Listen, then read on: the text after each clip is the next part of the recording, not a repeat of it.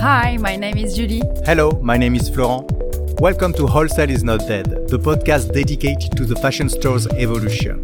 We meet your favorite stores to talk about the future of the fashion market.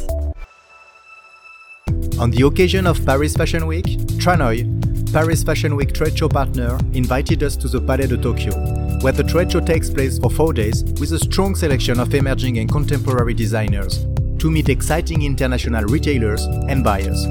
We are pleased to share these interviews with you on those special episode of Wholesale is Not Dead. Hello, Taya. Welcome to Wholesale is Not Dead. How are you today? Very fine. Thank you very much. Hello, Taya. Welcome. Thank you very much. Taya, can you please tell us who you are and introduce us to your business? My name is Tomohiko Taya, and uh, I'm 45 years old. And uh, my career as a business person is like uh, the, it's the 23rd year after joining Takashimaya Group. I have entered this uh, retail group in Japan, which is called Takashimaya. Main activity of Takashimaya Group is a department store. So we are a retailer. And during my career in Takashimaya, I used to work in Italy, and uh, right now I work in France. How is it working, Takashimaya? Is, is it uh, only a buying office or do you provide any more services? We do have importing company, and uh, right now my mission in France is to export items to uh, in Japan. Inside of Takashimaya, we have different organizations as exportation, importation, or retailer. But uh, at the end, we try to sell items. So, which brand do you carry, uh, for example? There are so many, but we deal with also with Hermes, or we deal with also Armani, Gucci, or these kind of a luxury brand. But uh, also not only in the fashion sector, but also for the food, also for the furniture. We have different ways of ways of uh, the collaboration, but we carry almost so many things. I mean, watches, jewelry, so many things. Yeah. How many buyers uh, are, are, are working in Paris for Takashimaya? In Paris, we don't have no uh, buyers, but uh, they are all working in Japan. And as a buying team, I mean buying division, maybe 300. I don't know. I mean, in Okay. total, we are like uh, 8,000 people as a group. So A big, big group. uh,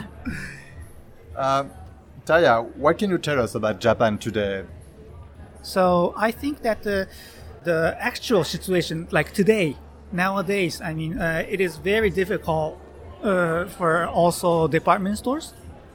There are a few reasons, but uh, one could be the uh, situation with the COVID. I think number of the people who has took the uh, vaccination is uh, lower than the European country. So in that meaning, we are much behind than you. So together with this situation, it gives a very di- big uh, difficulty for the activity as a retailer. But I think it's not like blaming only COVID and talking about we are unlucky or something like that. There's uh, so many articles or uh, people saying that the COVID was only a trigger. There used to be so many different problems in the past, but it was only the trigger that the showed. With this situation, every single problem went out all together. But uh, department stores like Takashimaya had also uh, did carry a problem uh, from the past. We need to find something, some way to survive. And this year is uh, the 190th uh, year for Takashimaya. And in 10, 10 years, we'll arrive 200. As my, uh, from my point of view, I think uh, I should try to encourage, I mean, empower Takashimaya, and in, or- in order to arrive to the 200 years, How the buyers are buying in Japan today? They can't come to Europe, they can't come to France or to, to, to meet the brands For- and the fashion brands. How do they buy? Do they buy with Zoom or digitally? For these three seasons, the purchase from the foreign country is stopped. I mean, uh, mainly in a department store, maybe the imported items is not only the items that uh, they sell. They have also domestic items in general, generally speaking, you know. So in our store, it's like uh, more or less 70 30 or something like that.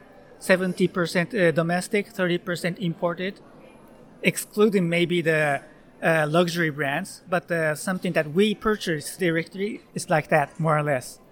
So in that case, we have decided not to purchase the imported brands because uh, we need the minimum quantity or we need the uh, system to communicate or some. And uh, on the other hand, we don't know when the store is closing, you know?